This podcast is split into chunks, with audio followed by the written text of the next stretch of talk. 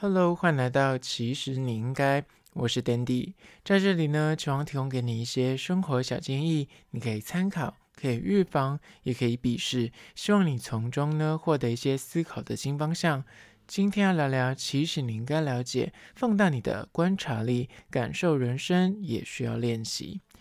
找人生方向，或是找工作灵感，甚至感情有时候卡关，想要找方法解决，在看似规律重复的生活之中呢，你会觉得说啊，每天就这样过啊，就是你知道非常的无聊。但其实你只要有心的去找寻，你就可以从这个规律之中找到新的突破点，跟找到新的灵感。今天就来好好聊聊这个主题。但是在实际的进入主题之前呢，来分享一下，我前几天就是去了传说中的新北耶诞城，就是号称板桥人的梦魇，板桥人最痛的那个节日，但是真的是很精彩，它整个区域真的之大的，然后我觉得规划的挺好的，就是除了他们百货公司有就是空桥可以联动之外。在那个空道上面有非常多的灯光的，就是霓虹灯的 LED 啊的展示，非常好拍照。所以基本上我可以说，全台湾各大的叫软体的自介照，很多人的照片都在那边拍的，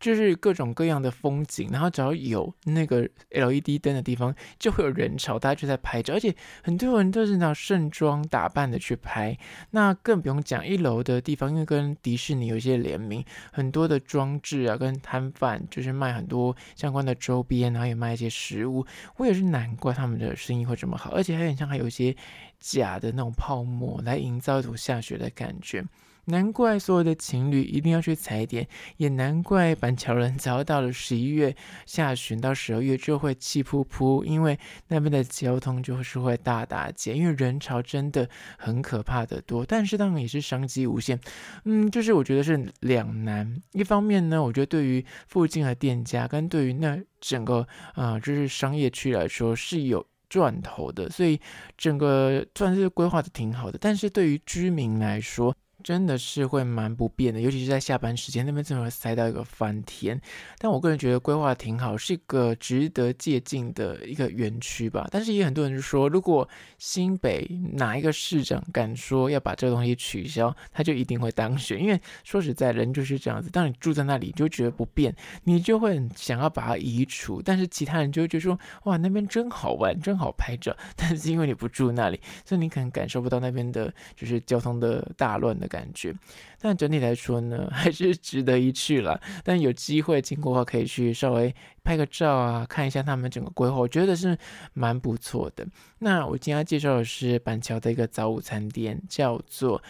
隐喻咖啡。隐呢是隐藏的隐，喻呢是公寓的寓。隐喻咖啡，Hidden Cafe。那这间 Hidden Cafe 应该是刚开没多久，它是位于。板桥车站大概走路五到十分钟就可以抵达的距离，整个店家是走一个工业风，里面有蛮多这种文青，他好像有卖一些手做的东西，那蛮早开的，八点半就开了。一路的开到下午的四点半，可以说是从早餐卖到下午茶，所以它的食物呢有分为就是什么十点半之前有所谓早餐系列，然后之后有中餐跟下午茶的东西，有甜有咸。整体来说，他们家最大的特色就是他们的摆盘是一个木盘，很长条的木盘。那一上来，你只要是点套餐的话，上面就是满满满的，有沙拉，有个呃淀粉类的，比方说是菠萝包，或是烤吐司或松饼。然后或是有咸的那什么肉排，那有呃水果，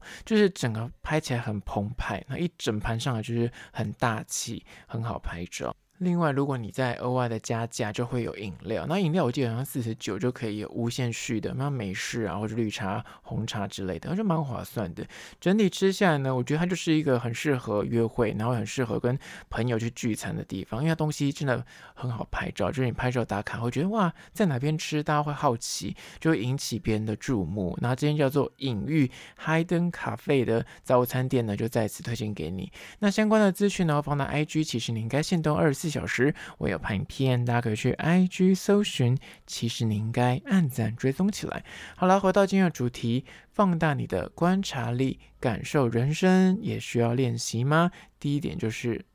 生活的好坏呢，其实是比较出来的。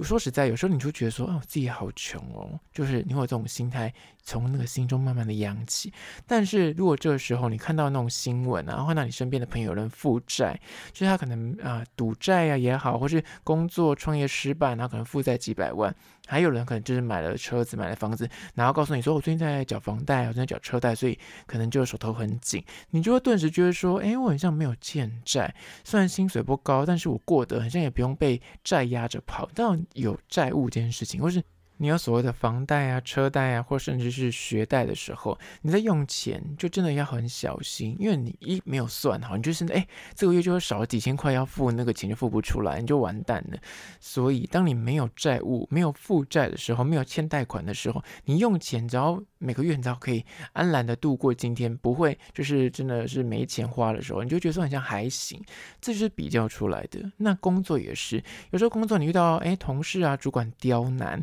或者是遇到一个客户很难搞，那就是不停的改你东西，这时候你就觉得说啊，天哪，我好惨哦，老天爷怎么会这样对待我？但你如果这时候听到别人说，哎，年前被资遣，或是被减薪，或是工作被砍班，就薪水也。影响了你，你懂吗？像最近什么科技业，就大家都在裁员，这个听起来你讲说，哎，我现在还有一份工作，至少哎可以拿到一点年终，工作无虞。我想这个心态上面只要一比较，你就觉得说自己算是还不错了。那还有感情上面也是啊，你如果有时候遇到你的另一半对你忽冷忽热或忽视你、冷落你，这时候你再去看到你身边朋友人被那种呃玩交友软体或者感情诈骗，遇到所谓的渣男渣女，你真的是一秒就觉得说，哎，我的另一半也是不。错的，就是挺幸运的，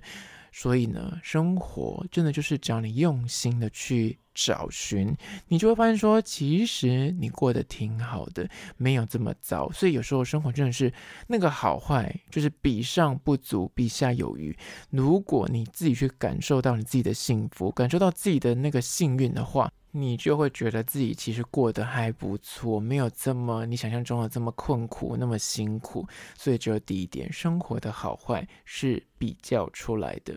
接下来第二点，关于说放大你的观察力，感受人生也需要练习，就是二。幸福感也是要靠自己找寻的。你知道生活中所谓的幸福，我说的幸福不单指就是感情上面的那个幸福，而是你知道所谓的小确幸也是一种幸福，它无处不在。哪怕你今天出门，就是哦，我今天超级 lucky，我没有看那个时刻表，我刚好到那个公车站，公车刚好就抵达，我就自己超 lucky。打开钱包，你就是说，那哎，人家跟你说，哎，六十四块，你要说，哎，刚好就是六十四块，你拿出去刚好就是可以结完那个单，你就觉得自己超级幸运，就是那钱包不用再额外再花钱，然后或者找一堆零钱。有时候人生呢，你如果没有特别去注意，你就会没有发现这所谓的小确幸，或是自己其实是很幸福的。你要去自我的练习，去找寻这些蛛丝马迹。太习惯线下你所拥有的一切，有时候也会让你忘记说你自己是一个多幸运，你有多棒。就是比方说，你现在有个稳定的工作，就是对比我刚刚讲的，这是比较而来的。你看你身边的朋友可能过得很辛苦，那可能还要兼差很多才能够还他的学贷。但你现在就是一份工作，你就觉得，诶，虽然也没有赚很多钱，但至少你可以过得还行的生活，也不用特别有压力。然后看到别人可能年前被资遣，或者有些工作的动荡，你也就会突然的发现说，诶，原来自己的工作其实是蛮顺利的，一切都还蛮好的。看到别人的不幸遭遇或错付，这时候你才会意识到自己的 lucky。那你要学会知足跟惜福这两个东西。你知道这件事情呢？我在我国小的时候，我们老师那时候就是一个那慈济的，他是加入慈济，那他就会在我们课堂上面就会讲很多那种所谓的佛法，或者宣扬他们的一些教义。虽然我本身不是他们的教徒，但是有一些东西我觉得是蛮受用。他那时候就会送我们一些什么的纪念品。那个东西直到现在，面比二十几年，还挂在我的书桌前，上面刚好就是一面是知足，另一面是惜福。那时候小朋友拿到的时候，根本就觉得哦，就是一个中国结，然后上面有个珠子，上面写这几个字。但随着你的年纪增长呢，你就会发现说，哦，原来这些字其实它的含义是很深的。你真的有点社会历练，到一点生活的经验之后，你就发现说，哎，真的学会。知足，懂得惜福，它真的会让你在生活中特别能感受得到幸福。尤其是你人生低潮的时候，请你就更要专注于你手上拥有的一切，而不要去看自己没有的。如果你现在就是感情失利，你不要去专注于说，哦，我只是一个失败者，我是没有感情，而是你要看说，你身边现在有很多爱你的朋友跟你的家人，你还有一份稳定的工作，你还有个健康的身体，工作也是，你现在工作失利，遇到一些困难，然后或者哎，工作突然间你可能要转职，你就遇到一些很大的挫败的时候，你要去看一下说，哎。你现在身强体壮的，你懂吗？四肢健全，然后年纪又轻。你现在如果遇到这个挫折，好家在他来的时候是你还年轻的时候，而不是在你就是老年的时候才来。那你那时候真的找不到工作，你也换不了工作了。所以有时候就是你要去看你手上有的东西，不要去看自己现在失去的是什么东西。因为你想要长期的拥有快乐跟幸福，那就要靠你自己有意识的去搜寻而来。而这就是第二点。接下来第三点，关于说，请你放大你的观察力，感受人生也需要练习。就是三，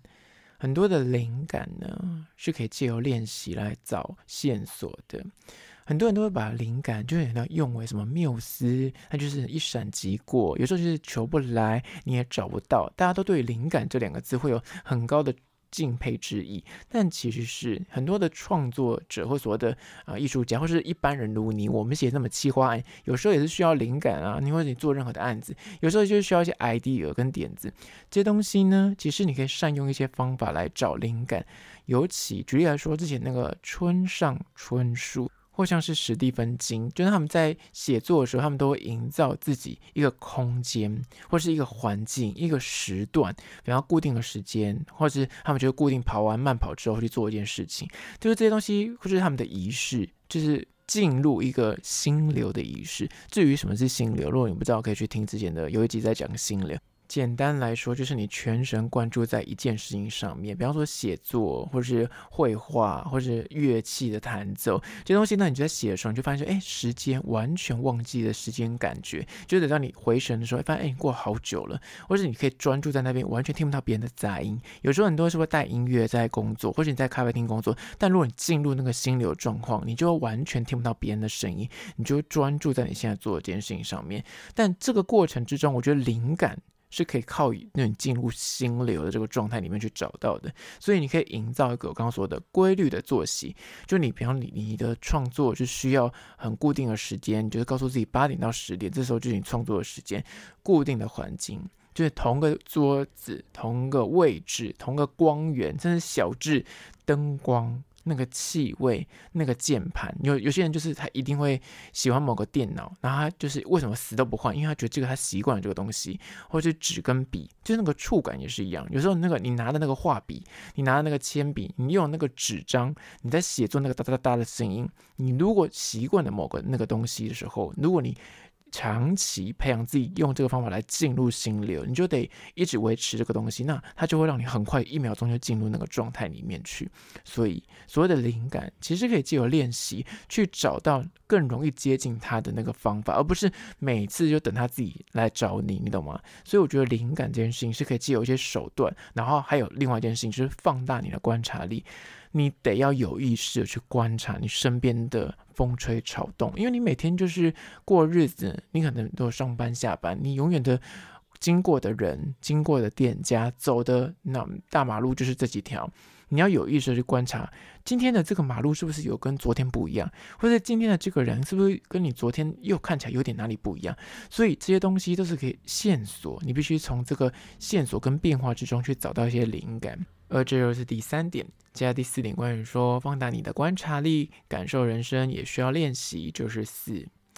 有意识地提醒自己要去聆听内在的声音，尤其在现在这个资讯爆炸年代。说实在，真的，我有时候都会觉得说，你真的带手机出门，你真的无时无刻就是在用手机。你只要有空档等电梯，或者今天跟人家讲话讲到一半，他突然上厕所，或者他拿个纸巾，你就手机拿起来滑，就是有那么一丁点的空闲时间，你就是在划手机。那你手机一划起来，就会有所谓的资讯灌进去你脑袋里面，你人。说实在的，偶尔就是需要有安静独处的片刻。所谓的安静独处，不是说滑手机或是阅读，是你全然什么事都不做，就是放空。那所以这个时候我就建议你放上厕所，你知道，这时候就不要再滑手机，这时候你就可以认真，或是骑车，或是搭车，这些可能就不太方便拿手机的时候，或是阅读的时候，其实你不妨可以拿来就是思考，有意识的去聆听你内心的声音，到底要干什么呢？因为这些空拍跟空档。它才能够让你真的有时间，就是静下心，因为你真的没有资讯进来，你才能够让你大脑动起来去思考，说，诶，我线下遇到的这个问题，不管是工作、生活中、感情上，到底你该怎么去解决？如果你今天没有一个空档，你随时随地只要有空的时候，你就拿起手机在滑，在看书，或者在跟人家聊天，就是你塞满自己所有的资讯到你脑袋里面去，你没有空档可以思考的时候，你就是有点鸵鸟心态在回避去思考跟面对这个问题。很多人都会这样子，但说实在，就是要有意识的告诉自己，我就是要留一些空白，比方睡前。就是冥想，或是，但大家都说冥想其实不能够想事情了，或者是你就是，嗯、早上起来在做一些瑜伽运动或做一些跑步的时候，可以稍微去思考一下这些事情，它可以让你放大那观察力。那观察力不一定是眼睛看到的，那观察力有可能是你在内心思考的时候的观察力。你就可以 run 一下你的 SOP，比方你最近要做个。报告啊，或是你最近可能有个活动啊，或是有什么问题，你去脑中去 run 过一次，从中找到一些诶有没有问题，或是一些突破点，它才可以打破你就是每次都被脑袋被占满，然后无法去真的去对一件事情针对性的去寻找答案。那有时候单纯不是寻找答案，但是你人生就是你知道，每次就是规律的循环，你没有在思索说这到底是不是我要的生活，或者这个人生方向是我要的吗？或者这个东西长远来说，我是不是走对路径了？有时候你人生如果不去思考这些问题，你就真的傻傻就过完一生了，真的是听起来有点可怕，但是事实上就是如此。你有多久没有去思考你线下做这份工作，你打算做到退休吗？这些这个问题大家应该都很少敢想，因为你就一想就觉得好烦呢。不要想了，我去划手机，我要去看剧，或是你要去做别的事情了。但有时候这些事情你没有办法回避，它终究有一天会找上你的。所以想要找回生命的悸动跟热情，就是第四点，有意识的去聆听你内心的声音，一定要认真专注才能够找得到。好啦，就今天以四点来聊聊关于说放大你的观察力，感受人生也是需要练习的，在此提供给你做参考。那如果你觉得这一集蛮实用的，不妨推荐给你身边一个朋友听起来，就是哪一个朋友？那如果是厂商的话呢，在资讯栏我有信箱，或者你可以加我 IG，其实你应该私讯跟我联系。最后关于说，如果从 Spotify 或从 Apple Podcast 收听的朋友呢，快去按下五星的评价，写下你的意见、你的看法、你的疑难杂症，我都去看哦。好啦，就今天的，其实你应该下次见。见喽。